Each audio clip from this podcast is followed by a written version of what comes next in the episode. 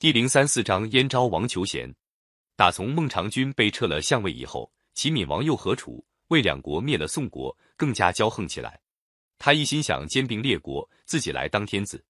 这一来，列国诸侯对他都不满意，特别是齐国北面的燕国，受到齐国的欺负，更想找机会报仇。燕国本来也是个大国，后来传到燕王哙手里，听信了坏人的主意，竟学起传说中尧舜让位的办法来，把王位让给了相国子之。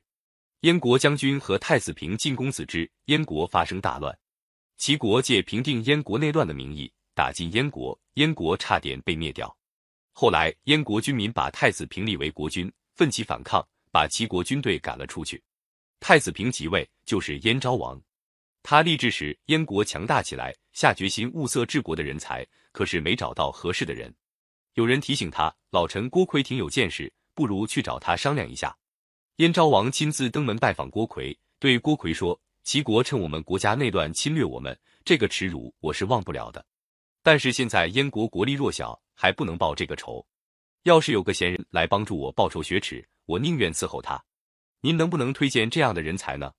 郭奎摸了摸自己的胡子，沉思了一下，说：“要推荐现成的人才，我也说不上，请允许我先说个故事吧。”接着他就说了个故事：古时候有个国君，最爱千里马，他派人到处寻找，找了三年都没找到。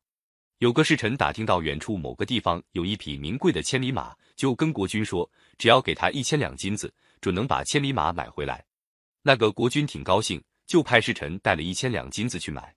没料到侍臣到了那里。千里马已经害病死了，侍臣想空着双手回去不好交代，就把带去的金子拿出一半，把马骨买了回来。侍臣把马骨献给国君，国君大发雷霆，说：“我要你买的是活马，谁叫你花了钱把没用的马骨买回来？”侍臣不慌不忙地说：“人家听说你肯花钱买死马，还怕没有人把活马送上来？”国君将信将疑，也不再责备侍臣。这个消息一传开，大家都认为那位国君真爱惜千里马。不出一年，果然从四面八方送来了好几匹千里马。郭奎说完这个故事，说：“大王一定要征求贤才，就不妨把我当马骨来试一试吧。”燕昭王听了大受启发，回去以后马上派人造了一座很精致的房子给郭奎住，还拜郭奎做老师。各国有才干的人听到燕昭王这样真心实意招请人才，纷纷赶到燕国来求见。其中最出名的是赵国人乐毅。燕昭王拜乐毅为亚卿。请他整顿国政，训练兵马，燕国果然一天天强大起来。这时候，燕昭王看到齐闵王骄横自大，不得人心，就对乐毅说：“现在齐王悟道，正是我们雪耻的时候。我打算发动全国人马去打齐国，你看怎么样？”乐毅说：“齐国地广人多，靠我们一个国家去打，恐怕不行。大王要攻打齐国，一定要跟别的国家联合起来。”燕昭王就派乐毅到赵国，跟赵惠文王接上了头。另派人跟韩、魏两国取得联络，还叫赵国去联络秦国。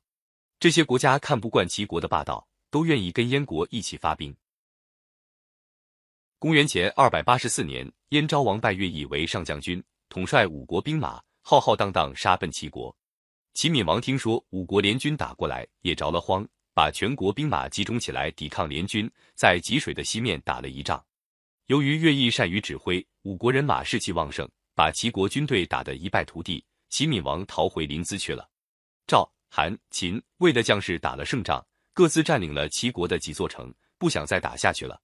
只有乐毅不肯罢休，他亲自率领燕国军队长驱直入，一直打下了齐国都城临淄。齐闵王不得不出走，最后在莒城被人杀死。燕昭王认为乐毅立了大功，亲自到济水边劳军，论功行赏，封乐毅为昌国君。